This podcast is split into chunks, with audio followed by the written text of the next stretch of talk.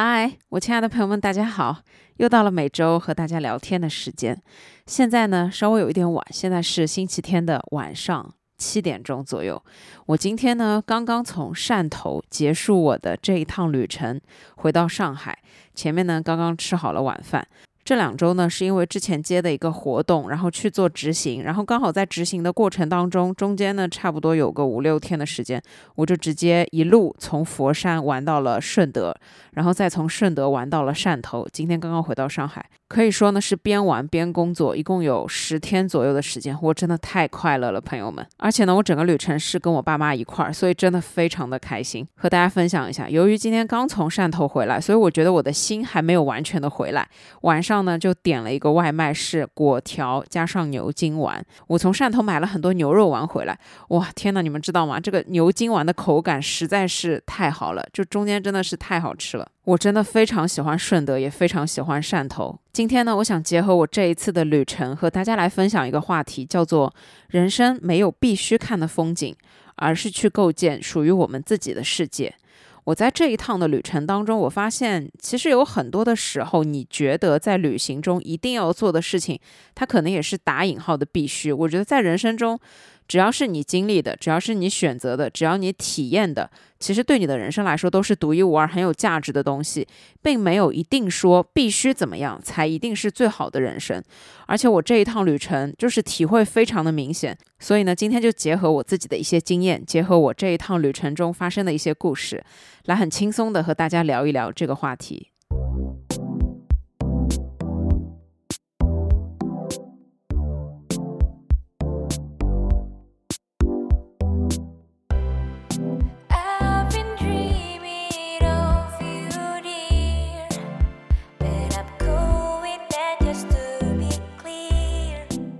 首先，第一点，我想要说，生活和工作的本质其实都是为了去创造属于我们自己的小天地。对每一个人来说，工作和生活都是很重要的两个部分。但我觉得，在人生这一个旅程当中，最重要的是随着你的生活和伴随着你的工作。你需要的是去创造属于自己的一个小天地，属于自己的一个小世界。在这个小天地里面，你可以做什么都很开心，你可以去做自己喜欢做的事情，你可以感到很快乐，你可以感到很平静的愉悦。我觉得这个才是生活和工作的一个终极目的。这里呢，我觉得尤其是工作，工作为了赚钱，为了给自己更好的生活，是为了让自己可以有。去创造自己的生活，创造自己小天地，所有所需要的这样一些东西而存在的。上个礼拜我正好在剪片子，那在剪片子的时候，我刚好就剪到一个镜头，就是我在离开公司的那一天，我在高楼上面拍到了一个非常好看的夕阳。其实就是公司搬到这幢新的大楼之后，我们的办公座位是在二十多楼，在二十多层的这个位置，你望出去的夕阳真的非常漂亮。你可以俯瞰整个街景，你可以俯瞰很多的楼，那个视野是很开阔的。有一天，我站在窗边看着二十四层望出去的夕阳的时候，我就觉得好美啊！之后看不到了，可能会有一点遗憾。然后后面又有一天。在那个等红绿灯的时候，我看到了在地平线的这边也有非常美丽的夕阳。那一瞬间，我就在思考一个哲学问题。这个哲学问题呢是这样的：我在二十多楼看到的夕阳，它很漂亮；但是我在一楼看到的夕阳，它同样很漂亮，因为这就是同样的一片夕阳。所以我就在想，无论什么时候，你在什么任何的角度，或者说任何的环境之下。只要这一天有夕阳，其实你看到的夕阳都是属于当下最美好的那一刻的风景。最重要的是那一刻的风景是专属于你的，这就足够了。有的时候我们会有一个错误的认知，我们觉得在高楼大厦上面，在一个特定的环境之下。他看出去的风景一定是最漂亮的，看到的夕阳一定是最好看的，一定是金字塔尖端的那样一种美丽的程度。但我们忽略了很重要的一点，就是在当下的这个环境之下，你的心情其实才决定一切。也就是说，如果我在一个压力特别大的公司上班，我就算在顶楼九十九楼看夕阳，我每天看夕阳，但我每一天压力还是会很大。但如果我就是一个活得非常开心、非常轻松快乐的人。我从来没有去过九十九楼，我每一次都是从马路上看到夕阳落日，甚至我只能看到夕阳的余晖洒在高楼大厦上面的这个场景，但是我依旧会觉得很快乐，我依旧会觉得啊，夕阳好美，我依旧会觉得这是这一天当中最美的一个时光，因为我完全没有压力，所以其实我在看到不是九十九楼的夕阳的夕阳的时候，我依旧可以感到很温暖、很开心。很久以前呢，我听过这样一句话，这句话是代表了一部分的企业文化的一句话，他的话是这么说的。就算你在什么什么地方，你也依旧有仰望什么什么的权利，差不多是一句这样的话。我在一开始听到这句话的时候，我觉得它很振奋人心，我觉得它有一点在打鸡血的这样一种观感。但是我最近思考了一下，其实这句话它讲的并不是完全的正确。为什么呢？是因为我觉得，首先你看夕阳的权利一定是每一个人都有的。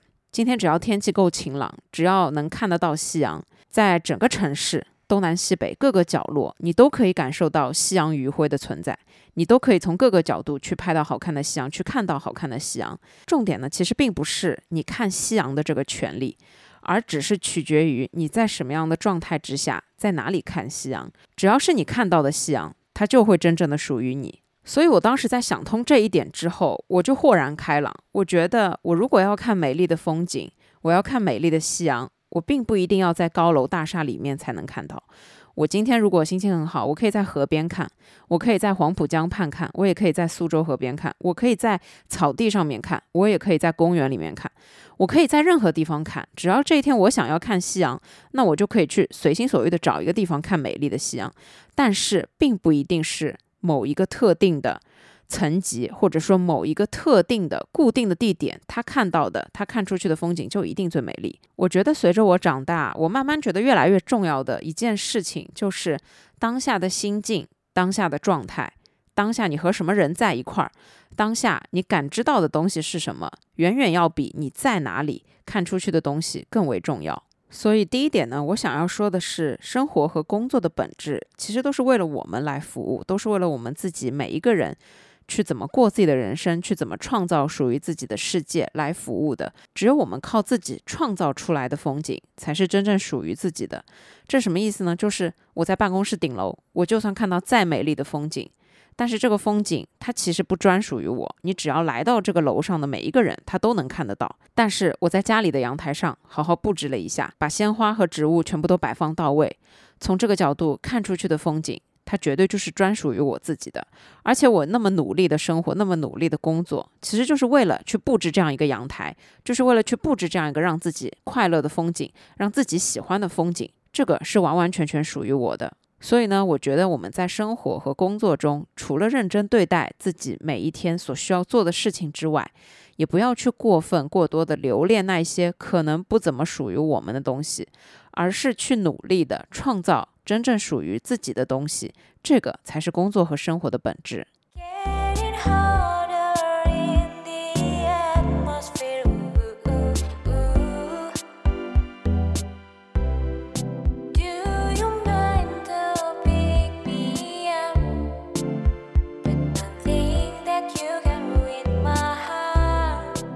第二点，没有所谓的必须，没有人可以规定你的人生。只要是属于自己的经历，那就是最美好的。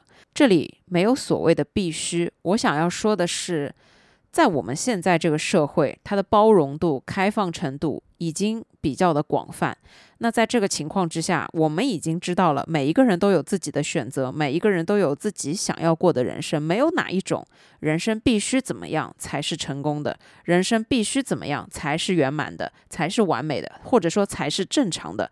我们已经没有这么多的所谓必须了。比方说最简单的，必须有一份稳定的工作，必须找一个人结婚，必须结了婚生小孩，必须生儿子，等等等等，所有这一切，其实，在现在，在我们这一代人和我们这一代人之后的每一代人，其实都不太会出现了，因为我们每一个人更加清楚了我们自己作为个体在生命当中最重要的位置。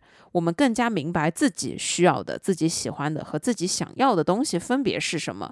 这个时候，我们已经不会把单一的社会标准来作为任何人生判断标志的主导。那我觉得，在我们自己的人生中，除了每一个大事件所谓的必须，所有的小事和所有我们在人生当中、在旅行当中去体验的，其实也是一样，没有所谓的必须。这一点呢，我是想说，这一次的旅程，我觉得最让我舒心的一个地方，就是我依旧按照自己的节奏，随心所欲的来，就是我想要吃什么就吃什么，我想要去哪里就去哪里。我在看所有攻略，我在看所有好玩的地方的时候，我不会觉得我一定要去特地的打卡，我不会觉得说人家做了的事情我就必须要做，我也不会说人家标题上写必须要吃，我就一定会去吃，我只会按照我自己的喜好来安排所有的行程。一方面呢，因为我爸妈也是比较佛系的状态，他们呢也不会做攻略，所以呢他们完全就听我的安排。就算我没有任何的安排，他们就觉得走到哪里算哪里。他们没有任何的一定要做的什么事情，他们就很佛系。所以呢，整个旅程就非常的轻松愉快。那在这次旅程当中，最让我印象深刻的故事呢是这样的：这天呢，我们刚到汕头，寄存完行李之后，我们就想说出去转一转。然后我就去了排名比较靠前的景点，叫做小公园。然后在刚到小公园那个地方的时候，就看到路边有一个很大的停车场。这个时候呢，我就在看它的停车收费，四个个小时之内都是四块钱。当时呢，我就跟我妈感叹这边的停车费怎么这么便宜。这个时候呢，我妈说应该还是本地人来的比较多。然后呢，我们就在停车场扫了一圈，然后呢，意外的就扫到了一辆沪牌。这个时候呢，我爸妈就很激动，说这辆车竟然是沪牌，他们是不是从上海一路开过来的？然后我说。不一定吧，然后我就想要往前走进去小公园里面逛，然后我爸妈就说不行，我要去找那个驾驶员问问清楚。他说车里面好像坐着人，然后他们两个人就直接 走到了停车场里面去，就找到了这辆沪牌的车，因为里面刚好坐了人，然后他就进去找那个车主搭讪了。然后我以为他们这个搭讪应该没什么，然后我就一个人往前走，我走了很长一段路，他们怎么还没来？然后我就回过头去找他们，然后我发现他们已经跟车主聊起了天。我走过去的时候，我一整个大震惊。我以为这辆车开车的是一对小年轻，结果没想到是一对年纪很大的夫妻，已经差不多有七十多了。那一对夫妻，但看起来呢精神特别好。过去之后，我才知道这一对夫妻他们也是住在上海浦东的。他们是从上海出发，已经开了一个多礼拜，现在开到了汕头。他们一开始呢，就是先从上海出发到金华，然后一路沿着海开过来的。当时我知道了之后，我就觉得非常的惊讶，因为我表示这个是退休之后的像我爸妈这一代的人很少会选择的一种旅行的方式，因为我们总会觉得开车是比较费体力的，好像年纪大了之后再开车出去玩，其实更加累，比坐飞机还要累，我们会有这样的感觉。然后问了一下之后呢，其实他们两个人很喜欢这种方式，他们说已经开着车去了很多地方。无论是在美国还是澳洲，都是开车自驾玩一个多月才回来。然后当时我就真的非常的佩服，然后我就问他们平时的一些旅行的攻略啊什么的怎么做。然后呢，阿姨就说，其实他们就是只选好一个大方向，今天沿着海开，那他们就一路沿着海开。沿途呢，他们没有特定的目的地，他们就是走到哪里算哪里。开到一个什么城市，觉得说可以靠一下，那他们就停下来玩两天，然后再继续往前开。整一个旅程，他们说不需要做太精细的攻略，只要你就是心态比较的平和，你就会觉得其实一路上有好玩的东西很多，这样旅程中的惊喜也会很多。有的时候玩到一个城市，如果觉得特别好，他就会打电话给女儿，他女儿就会买一个机票飞过来陪他们一起玩两天，然后再飞回去上班，然后他们就自己再继续往前开。这样一趟旅程下来，他说其实只有他的小孩会担心他们两个人的安全，但是他们两个自己玩的是非常高兴的。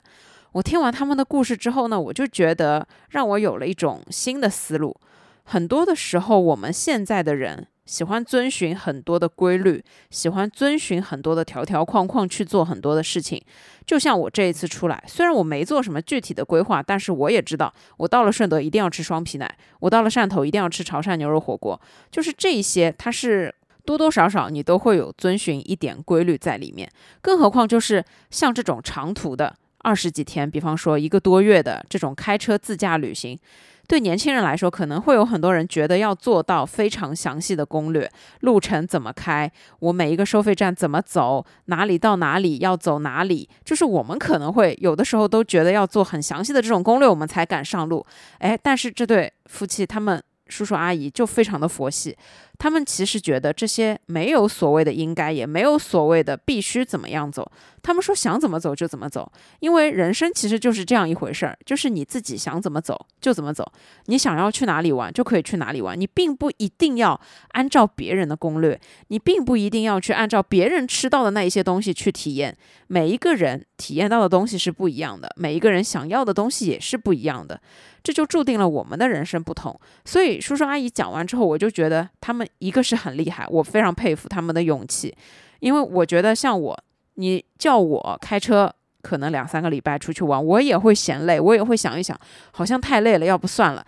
就我不可能就是说走就走的去做这样一件事，但反而是叔叔阿姨他们已经到了，我觉得不再年轻的这个年纪，依旧愿意有冒险精神，依旧想要去做自己想要想要做的事情。我觉得这一点是非常值得我们学习的。而且从他们身上，我得到了最重要的一个感悟，就是人生中就没有所谓的必须。没有人可以去规定另外一个人的人生，也没有任何人去可以规定我们想要做的事情和我们喜欢做的事情。你只要按照自己的方法来，这就是一趟最好的旅程。总体来说，我这一次的旅程其实是比较轻松的。我的一个做法呢，就是虽然我不做任何的攻略，但比方说我在早上出门之前，我总要先看好一个地方。看完这个地方之后，我到了这个地方，我要去找中午吃饭的地方。找一个比较近的去吃饭，吃完了之后呢，再去哪里逛一逛。逛完之后，如果要想吃一个甜品，我还要在网上筛选一下，总要找一家看起来比较靠谱的店，然后去吃甜品。大概呢，我还是会比较依靠互联网去做所有我的决定，去定我每一家吃饭的饭店和每一个我要去玩的地点。当然了，是因为我本来就比较懒，而且我本来就是一个随心所欲的人，我不太会愿意去完完全全的。盯着，比方说别人写的一个攻略去完全照抄的这样玩，我会觉得这样很没意思。我还是更多希望有一些自己发挥的空间和有一些可以自己去调节的这样一些东西。但整体呢，我还是会照着网上说的那一些必须去尝试的东西去靠。可能我不会去盯着同样的一家店，但是呢，我可能还是会去比一比，找一些类似的店铺去尝试一下。所以叔叔阿姨的故事反而让我又有了一些新的想法，就是。有的时候，我们并不一定要照着网上的所有东西去尝试，我们也还是可以靠自己去体会、去发现这个城市的美。它可能是跟互联网上真的不一样的。这里呢，还可以跟大家举一个例子，在我做汕头的功课的时候，我反反复复的都会刷到同样差不多的几篇笔记，一些呢就是小公园，另外一些呢就是汕头旅店。的拍照打卡，就我一开始在看图片的时候，我会觉得，哎，好像这个地方我也可以去一下，好像这个地方是挺值得打卡的。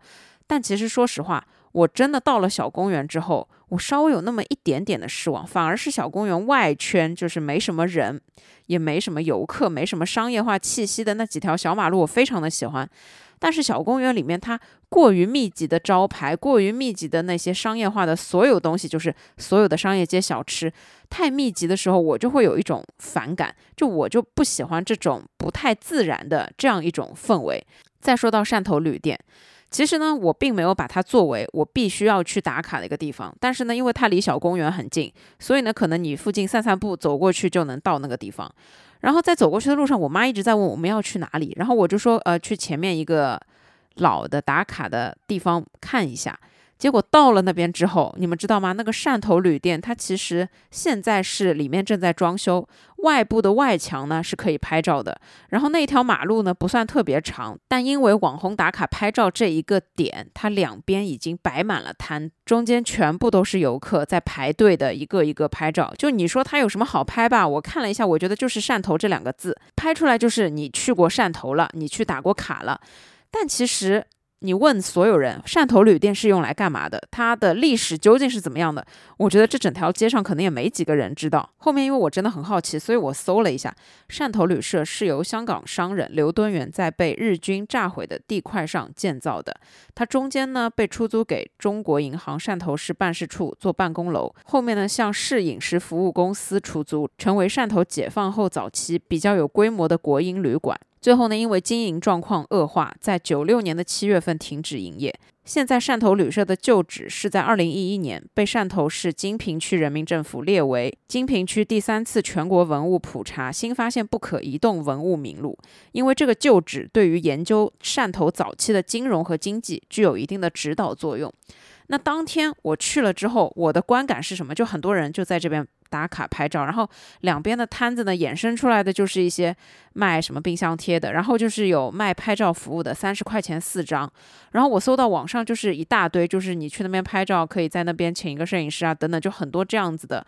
但是当我真的走过去的时候，你问我那边好玩吗？其实有那么多游客打卡拍照，就已经这件事情不好玩了。就它已经让你的整个旅行体验其实并不会太好，而且。对我就是很佛系的这样一个人来说，打卡拍照不是我想要去做的一件事情。所以这个时候，我就开始思考，究竟什么是所谓的必须？你到了这个地方，你是必须一定要去这个地方打卡吗？我想了想，其实真的不一定。而我去过了之后，我心想的是，我其实不来这里，我有大把的时间，我可以用来去逛别的。因为在小公园附近有一个比较老的城区，那个老的城区里面。走走还挺有意思的，就是那边的骑楼真的很漂亮，然后树又长得特别高，在阳光的照耀下，你就会觉得这个城市会给你一种非常特别的美感，那个真的是非常的有氛围感。所以这一点我想要说的是，其实没有什么所谓的必须，包括吃东西，我觉得也是一样。我一打开软件，推的全部都是一家网红店的火锅店，然后我点进去一看，就。不是吃饭的时间，他已经一百多桌在等位了，就是这个情况是很夸张的，是对于旅行来说特别不友好的一件事，因为你旅行一共就只有这几天，你还要花几个小时去排队，真的很不值得。所以这个时候你会发现，也没有所谓的必须一定要吃的东西。我就这么跟大家解释，我觉得作为一个上海人，你去了潮汕，潮汕的任何一家火锅店，随便哪一家火锅店，肯定都会秒杀上海的火锅店。所以在这个情况之下，你随便吃一家，你都能吃到最新鲜的、部位最好的、口感最鲜嫩的牛肉火锅。这个时候排队还是有必要的吗？其实我觉得是没有必要的。所以呢，我觉得很多事情，很多时候都没有所谓的必须，只不过。是你自己的选择，只不过是你自己想要去做什么样的事情。而且呢，没有人可以去规定你的这一趟旅程要怎么走，也没有任何人可以规定你的人生要怎么过。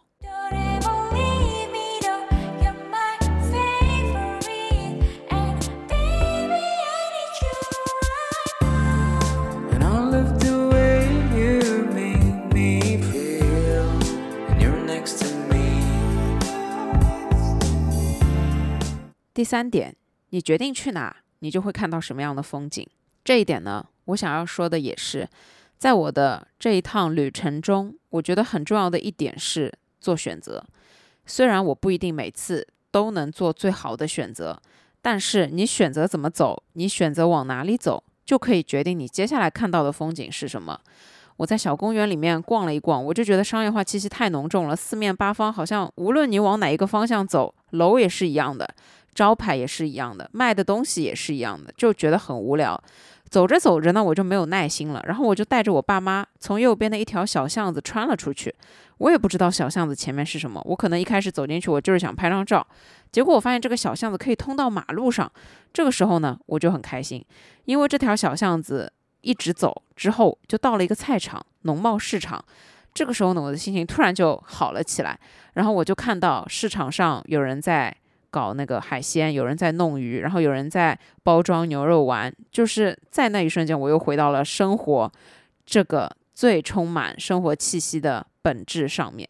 现在想想，如果我那天没有从小巷子穿出去，我一直沿着商业街走，我可能看那个商业街要看两个小时。但选择对了方向，你就会发现你能看到最接地气的生活，你能看到这个城市最真实、最朴实的样子是什么。同样的，在汕头旅社那边也是一样，走进去看到这么多的人，我妈一下就头晕了，然后就要拉着我往反方向走。就在反方向走了没几步路之后，我们就到了一个老城区。就在这个老城区里面，我就看到了很多我从来没有见过的房子。我看到了很多很多非常漂亮的小洋房，虽然这些小洋房已经变成了危楼，但是反而让它有了另外一种味道。虽然看起来是危楼，但是里面长着郁郁葱葱的树。就你不知道这个树是怎么长上去的，它就是盘根错节，从那个墙壁上面窜出来，然后有很大很大的一片树荫，就这种氛围会让你觉得特别神奇，会让你觉得你到了另外的一个世界。我觉得这个。时刻，它才让我有了一种我在旅行的感觉，才让我找到了旅游的意义，就是去出门看看外面的世界什么样，去看看别人的生活什么样。所以在任何时候，我们都还是要珍惜自己的选择。你决定去哪里，你就会看到什么样的风景。如果你今天决定去商业街，那么你就只能看到千篇一律的商业街。前几天我在顺德的时候，我想好了放下行李，我就要去吃双皮奶。但是呢，我在前台就问了一下。我说我看到的是这一家双皮奶，这一家好吃还是另外一家好吃？这个时候呢，前台的小哥就跟我说：“明姓老铺，他是我们这里的开山鼻祖，每个人都知道。”然后他说完之后，我就好，我知道了，那我要去吃这一家双皮奶。去了之后呢，真的是非常非常的好吃。吃完之后呢，因为也是在一条游客的商业街附近。这个时候呢，我刚好有个大学同学也在顺德，然后他就说，如果你不想要去游客都去的商业街，你可以去隔壁的清晖园看一下，它是广东四大名园之一。然后我一听，我就觉得这个清晖园一定要去看一下。于是呢，吃完双皮奶，我就跟我爸妈出了那个店，我就能看到，往这个方向是游客的商业街，往那个方向是清晖园。我们就很果断的去了清晖园，果然参观了一圈，我真的觉得还挺值得的。清晖园里面真的很漂亮，而且这种感觉就是我参观过上海的豫园，我现在就突然觉得上海的豫园跟清晖园是没法比。所以你决定往哪一个方向去，就决定了你看到的风景是什么。但最主要的是，决定权在自己的手上。其实我觉得现在互联网这么的发达，它的最大的好处就是可以让你设身处地的先提前体验一下那个地方究竟是什么样子的。如果你已经看到了很多照片变成了网红打卡的地方，那其实它实际上也差不多。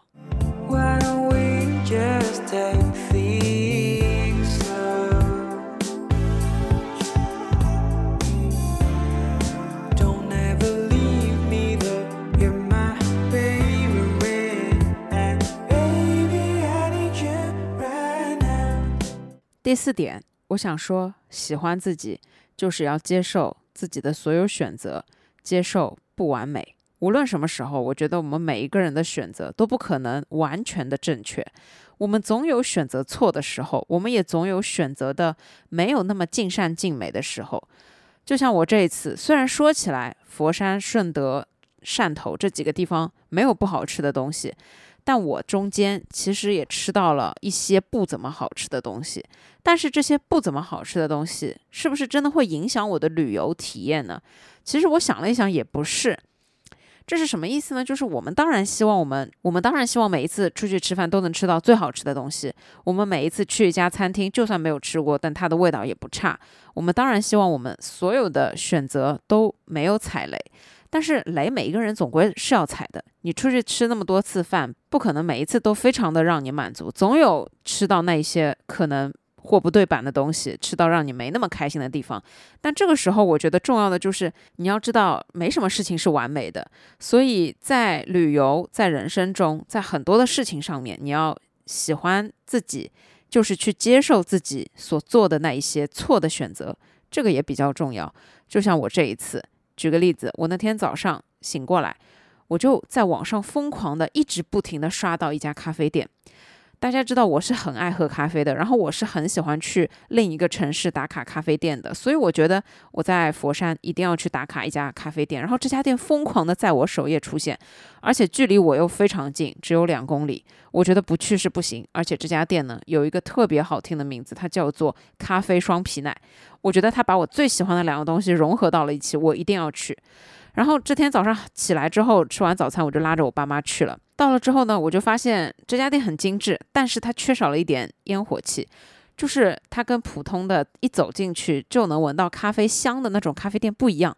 走进去感觉什么咖啡味道都没有，就是一家非常精致、非常漂亮、适合拍照的店。然后呢，我就点了两个双皮奶，点了一个美式，然后我们就坐到楼上去等了。等了很久很久很久的时间，终于来了。来了之后呢，我发现那个盘子确实很好看，用来拍照很好看。它上面还放了很多的咖啡豆，但是那些咖啡豆都已经没有味道了，就应该是重复使用的。然后呢，我就架起视频吃了一口，我就觉得一言难尽。就你真的不能说它不好吃，但是你绝对不能说它好吃。它虽然是把咖啡加上了双皮奶，但是首先我觉得双皮奶不是那种双皮奶，它没有鸡蛋的香味。然后呢，它的咖啡也没有咖啡的香味，感觉像是速溶的咖啡。总之呢，体验就不太好。然后呢，我喝了一口美式，这杯美式呢，它是没有油脂，而且它的味道很像是一包放了很久的挂耳咖啡冲出来的味道。然后我喝完之后，我就非常的失望，我就哎呀，心里面就觉得怎么照片跟实物差这么远。后面呢，正好跟我在顺德的朋友聊天，聊起这家咖啡店，他说，哎呀，这家店就是一家网红店。很多的评价什么都是买的，然后很多呢都是靠宣传啊什么的。他说他新开没多久，下面就几百条评论。他说其实，在顺德这样的地方，一家店可能开很久的时间，也不过就一百来条评论，这个是比较正常。我听完呢，我就觉得再一次被手机互联网欺骗了。但是没办法，因为你智商税到哪里都是要付的。其实那天我心情是有一点沮丧的，因为我觉得我选错了店，我觉得就很失望。但是后面我转念一想，这其实也是一种体验，不是吗？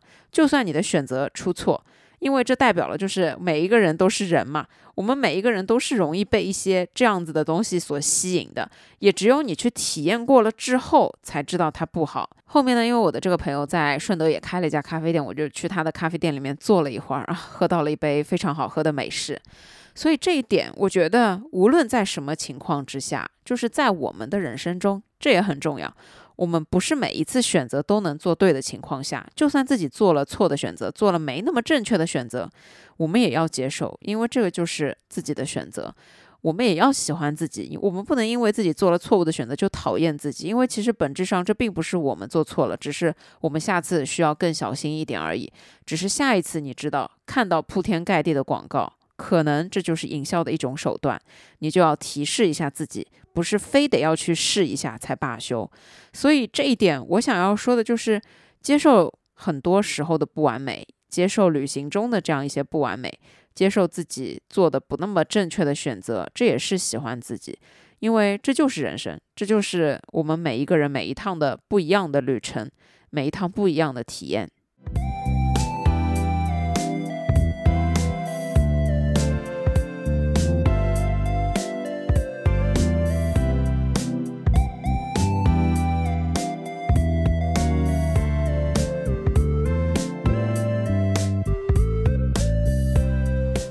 第五点，我想说，人生不是完美无缺，而是留有余地。我觉得古人真的很有智慧，很早以前就听过一句话：“凡事不可太满，要留有余地。”他的意思呢，其实，在以前我小的时候，我也不太懂，我会觉得所有事情我想要的东西就应该越多越好，所以我想要吃的东西就应该让我吃爽了才好。所有那些我想要做的事情，比方说课间休息，它就应该无限制的下去才好。但是长大了，你才发现，凡事真的不可太满，因为满它代表的是过，很多的时候过犹不及。你过了不一定是最好，而有的时候就是可能没那么满，可能还有一些余地，可能还有一些空间。这个时候你会觉得它是比较好的，平衡才是能带给我们最深刻的幸福感的一种状态。那在旅行中呢，其实也是一样。我觉得很多的时候，我们如果什么东西都体会到了，它并不一定真的好，它并不一定真的圆满。跟大家举一个这样的例子：我在汕头去了妈屿岛，这个岛呢，其实是一个很小的岛。我在看攻略的时候，我就觉得好像这是一个很可爱的岛，有点像可能类似香港的赤柱和澳门的石澳。这个岛呢，一半是村民生活的小村庄，另外一半呢就是靠海的海滩。在小村庄的那一边呢，开了一些小饭店，然后还有一些咖啡馆和糖水铺。然后我跟我爸妈那天没有喝咖啡，于是呢，我们就到了随机的这样一家咖啡店里面去喝咖啡。它是一个两层的设计，在二楼呢可以看到屋顶和瓦片，这就对我来说真的很新奇。然后呢，我们就坐在那边一边晒太阳一边喝咖啡，眼睛看过去呢就是一片海，海的边上呢停了很多渔船，在海的中间呢就有一个小亭子。我眼睛呢能看得到那个小亭子，在它的边上呢有一段可以走过去的路，这个样子。但是那个小亭子就是比较小的一个小亭子。然后我坐在那里喝咖啡的时候，我就感叹，我说好想走到那个小亭子里面去喝一杯咖啡。但因为你眼睛看到它在海的中间，你不知道要怎么走过去嘛，你会觉得好像走不过去。当时呢，我就有这样子一个憧憬，我就觉得啊，在那个亭子里面看着海，喝一杯咖啡，一定是非常美好的事情。后面呢，我爸妈咖啡都喝完了，我还剩半杯，我们就下楼，决定在附近走一走。往前走没多远，就看到有一个。绕弯的地方可以弯到，就是我刚刚看到的这样子一条小路上面去，沿着它呢就可以一直走到那个小亭子。然后呢，我们就走了过去。然后在走过去的时候，我就会发现，有的时候你在远处看到美丽的风景，你在近处看它未必好看。当我走在那条路上的时候，我就会发现，其实就很普通。我的一边是渔船，一边是大海，而且那一天因为是阴天，所以海上其实没什么风景。然后走到那个小亭子了之后呢？近看，你才发现，其实这个小亭子就不是那种非常精巧的小亭子，它就是一个就很朴素、很简单的一个水泥的一个小亭子，就很简单。做的石墩子呢，就是也很粗糙的那种石墩子。这个时候呢，我妈说：“你不是要来这边喝咖啡吗？你现在可以满足了，在这边喝一杯咖啡。”这天太阳很晒，风又特别大。其实，在那个亭子里面坐着喝咖啡哦，就是体感并不会很舒适。只是我之前在。二楼的露台上面，往这个亭子这边看，我觉得这里很漂亮。我觉得在这边喝咖啡会很开心。但你到了之后，发现其实也就这么一回事儿。这个故事呢，我就想说，其实人生中有很多的事情都是这样子。人生中很多的事情都不能太满。如果你什么都得到了，什么都满足了的时候，你会发现没有遗憾的这一种完美，它其实并不快乐。有的时候，你想要让它完美，你想要去得到所有圆满的东西，可能只是你的欲望，可能只是你的贪婪，可能只是你过度的想要去得到所有的东西。但得到了之后，未必是最好的。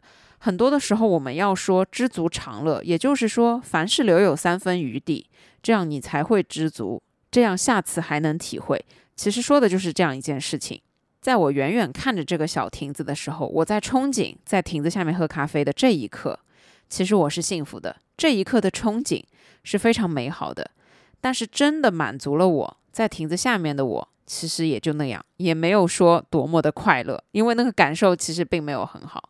所以在人生中，我觉得无论在做什么样的事情的时候，你要追求完美，但是呢，不能追求太满，太满就容易过度，能追求到平衡。已经很不错了。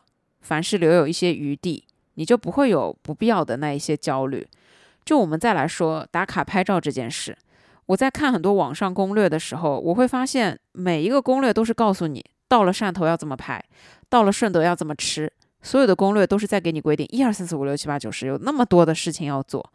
这个时候我会有一种什么感觉呢？在我去之前，我会觉得啊，我一定我一定会把这些事情全部都做掉。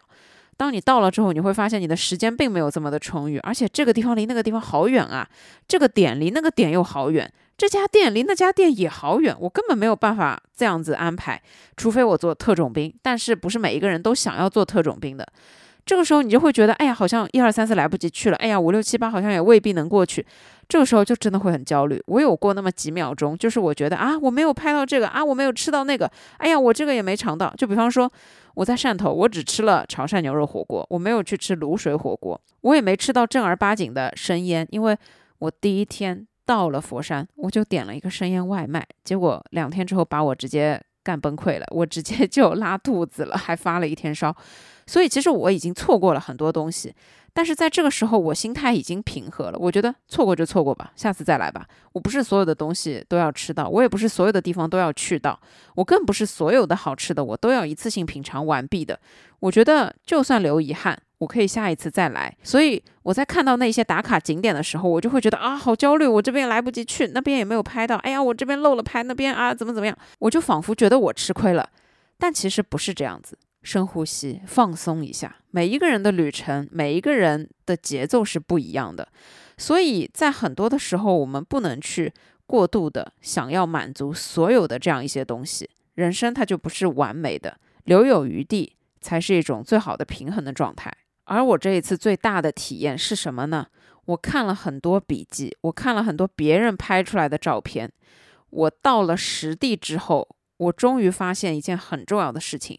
这件事情就是，越是漂亮的地方，越是带给你强烈震撼、让你非常体验愉快的地方，它拍出来其实不怎么好看。但越是那一些你照片看起来非常好看的，你到了实地你会很失望，因为你发现只有那一点点的地方可以用来拍照。就拿汕头旅社来说。汕头旅社那一条路，真的就只有汕头那两个字，下面站个人，这样拍一张照片是好看的。其他的地方拍出来真的也都不好看。但是我说的那个老城区，你走一走、逛一逛，你就会觉得哇，这边很好看，那边很好看。但是就这样子的一个地方，它没有那么的好拍，就照片拍出来你会觉得很平淡，你会觉得根本拍不出它的美。但是你眼睛看出去的所有东西，你都会觉得哇，太美了，太壮观了，太好看了。就是这样一种感觉，所以我觉得有的时候好看的照片这件事情真的非常矛盾。有的时候你看特写、看局部、看一个小小的部分，完全没有办法直观的感受到它到底长什么样子。你也只有直接去了之后，亲自去了之后，你才能感受到。但这里的一个矛盾点就是，你不看到这个照片，你也不会去这个地方。但你到了这个地方之后，你才知道，哦，原来照片是这样一回事。所以呢，我觉得还是随心所欲最快乐。你想去的话就去。但你去了之后发现没什么好拍的，那你就不拍了，你就走。如果你到了那边觉得你也很喜欢，你也很想拍，那你就停下来拍几张也没问题。但最主要的就是千万不要拿别人的要求来要求自己，千万不要觉得去一个地方玩，或者说在人生中的任何一件事，都一定要做到和网上的一样才是正确，都一定要做到和别人发出来的一样才是标准。没有这样的标准，标准是自己定的。太过于圆满的人生并不是人生。任何事情留有余地，才是一种平衡。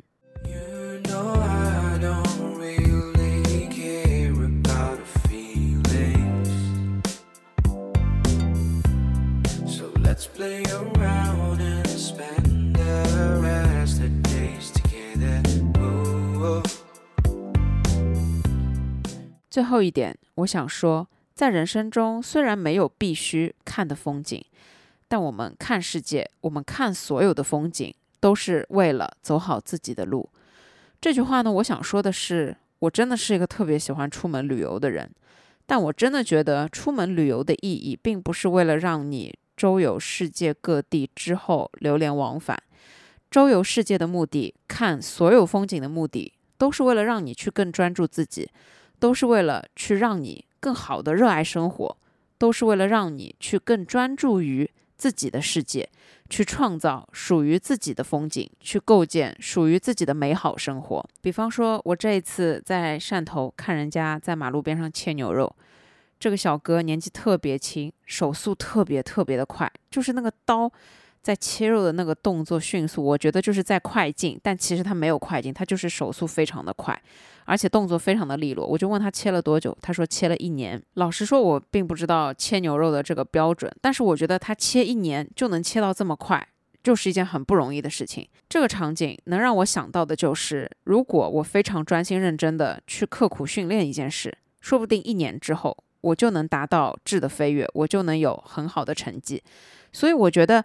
在我们看世界、看别人的生活的过程当中，我发现最重要的是去找到这样一份让自己可以有动力好好生活的勇气。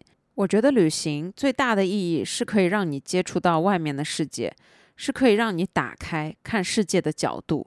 是可以让你知道，原来世界上在除了自己生活的地方之外，每天发生着各种不一样的事情，是在自己的城市所看不到的这样一些东西。对我来说，我认为所有的生活方式也好，审美也好，看待事物的方法也好，对待事情的态度也好，解决问题的方法也好，所有的这一切东西，它可能都融合在我与世界的相处过程当中。在我看世界的时候，我可以看到同样一件简单的事，就比方说是早饭，在每一个不同的城市，他们吃的东西是不一样的，他们早上的习惯也是不一样的，他们处理食材的方法也是不一样的。但是无论如何，这都是专属他们每一个人的生活。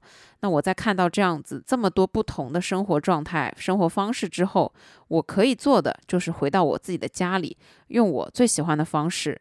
去度过我的每一天。就拿早饭来说，除了面包，我也可以喝粥；除了喝粥，我其实也可以选择肠粉，甚至我睡个懒觉，早上起来直接去吃一个牛肉火锅，这也没什么不可以的。看世界是为了走好自己的路，并且更重要的是可以了解到走路的方式其实有很多，你走什么样的路也都是有很多种。所以呢，在这一点上，我认为。旅行和人生中很多其他的事情一样，其实是可以带给自我成长的，也是可以让自己去了解到更多的东西。它和看书也一样，能够让你看到除了自己所处的世界之外，原来世界还如此的广阔，原来外面还有这么多不一样、缤纷多彩的东西。但总之呢，我觉得在看世界的时候，更多的是去体验不一样的生活，是去体验不一样的风土人情，是去体验不一样的感觉。但最终，所有的一切都会回归到自己的身上。看完了别人的生活，我们回到家里也要继续好好的生活；看完了别人的工作状态，我们依旧也要努力的搬砖、认真工作。所以，旅行它除了可以带给我们各种各样很多意义之外，我觉得最重要的是，它可以带给我们动力，它带给我们前进的动力，带给我们赚钱的动力，带给我们好好生活的动力，带给我们去开拓、去挑战。去接受很多新的新鲜事物的动力。当然了，我觉得也并不一定每一个人都喜欢旅行，就很有可能会有人不爱旅行。就比方说这次跟我一块儿干活的一个小伙伴，我这天去完南澳岛之后，下午跟他碰头，因为我们那个时候开工差不多是四五点左右。我回来之后很兴奋，就是时间衔接的很完美。我回到酒店刚好那个时间可以出发，然后我很兴奋的问他，我说：“哎，你今天怎么样？出去了吗？”他说没有，就睡到很晚，然后起来之后就在酒店房间一直待着，一步路也没有往外走。当时我听完之后就觉得，嗯，这个是他的选择，但我们就真的是完全不一样的两种人。但是当我听到这样一个回答了的时候，我也觉得好像没有办法跟他分享我在南澳岛碰到的那样一些奇妙的事情。我觉得他也没有办法，可能。了解到其中的奥义，他会觉得听下来啊好累啊，还不如我在酒店里面躺着睡一天。就当然也会有这样子的一些朋友，所以我觉得人生每一个人想要看的风景是不一样的，每一个人想要去体验的东西也不一定是一样的。但最重要的是，无论你看或者你体验的所有的一切，都是为了去创造属于我们自己的世界。